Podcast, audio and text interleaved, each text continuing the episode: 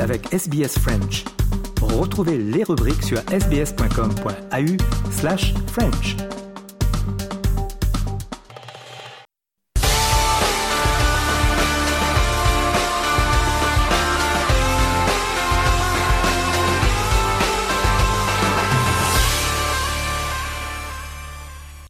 Journal des sports de ce dimanche et on revient sur l'actualité des derniers jours. La Nouvelle-Zélande a battu l'Australie dans le match d'ouverture de la Coupe du monde de rugby.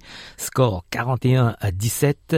Une foule record de 40 000 personnes assistées au match à Eden Park en Nouvelle-Zélande, battant le record euh, de, des 20 000 personnes qui ont assisté à la finale de la Coupe du Monde de 2014 entre l'Angleterre et le Canada à Paris.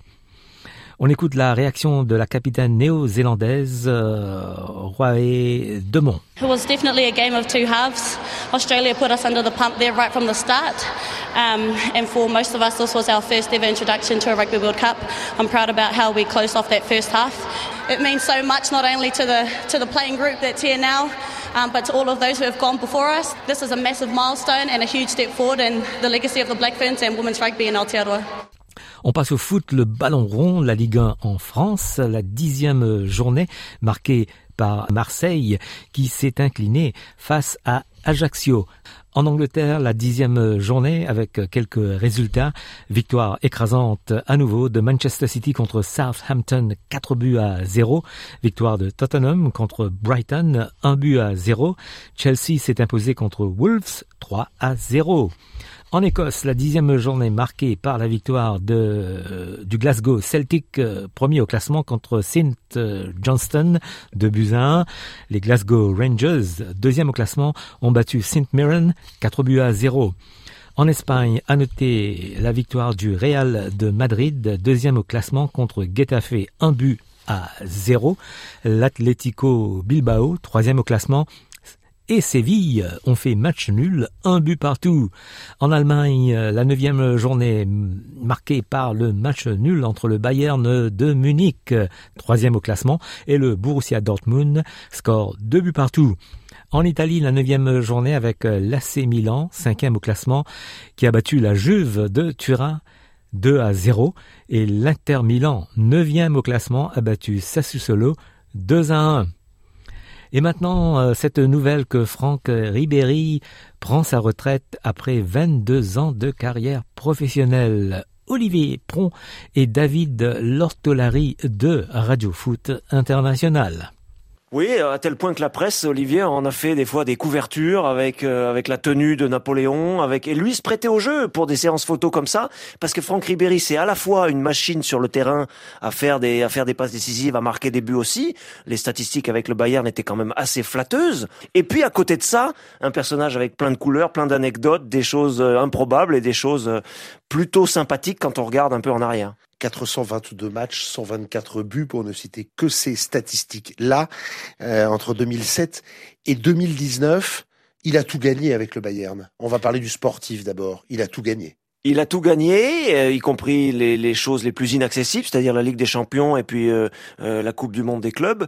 et il a tout fait gagner aussi, Olivier, c'est-à-dire que c'était vraiment un des rouages essentiels du collectif offensivement et défensivement, parce que Franck Ribéry faisait à son image courir partout, courait aussi en défense, récupérer des ballons en grande complicité avec David Alaba, euh, avec lequel il a beaucoup joué sur le côté, l'international autrichien, et puis en grande et en grande complicité exactement avec l'autre aile, avec Ariane Robben, à tel point, à tel point qu'ils ont été surnommés très tôt dans leur histoire commune au Bayern, Robéry, pour mettre vraiment en, fusion ces deux joueurs qui, qui jouaient euh, en entente d'un côté et de l'autre du terrain. Il y a été bon sur le terrain et heureux comme jamais en, France. Oui, et c'était ça n'était imaginable ni par lui ni par le club au départ au moment où il signe. On se disait bon, ça peut être une belle histoire de peut-être trois quatre saisons. Et puis, euh, il a été très bien soutenu lorsque ça a un peu tangué, lorsqu'il y a eu des, des, choses un peu négatives pour lui à l'extérieur du terrain ou vis-à-vis de la France, effectivement. Et le club, à l'image d'Uli qui est ce monsieur qui, qui prenait toujours ses joueurs par l'épaule, le papa pour Franck Ribéry, ou le, le, patron du club à, ce moment-là.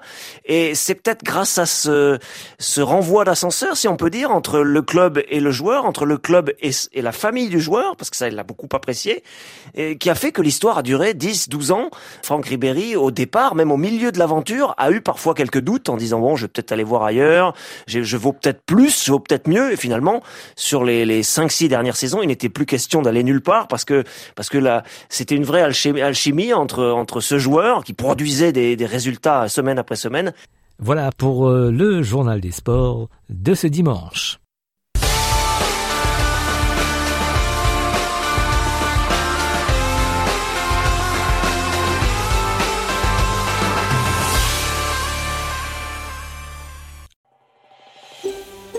Vous voulez entendre d'autres rubriques comme celle-ci? Écoutez-les sur Apple Podcasts, Google Podcasts, Spotify ou n'importe où où vous obtenez vos podcasts.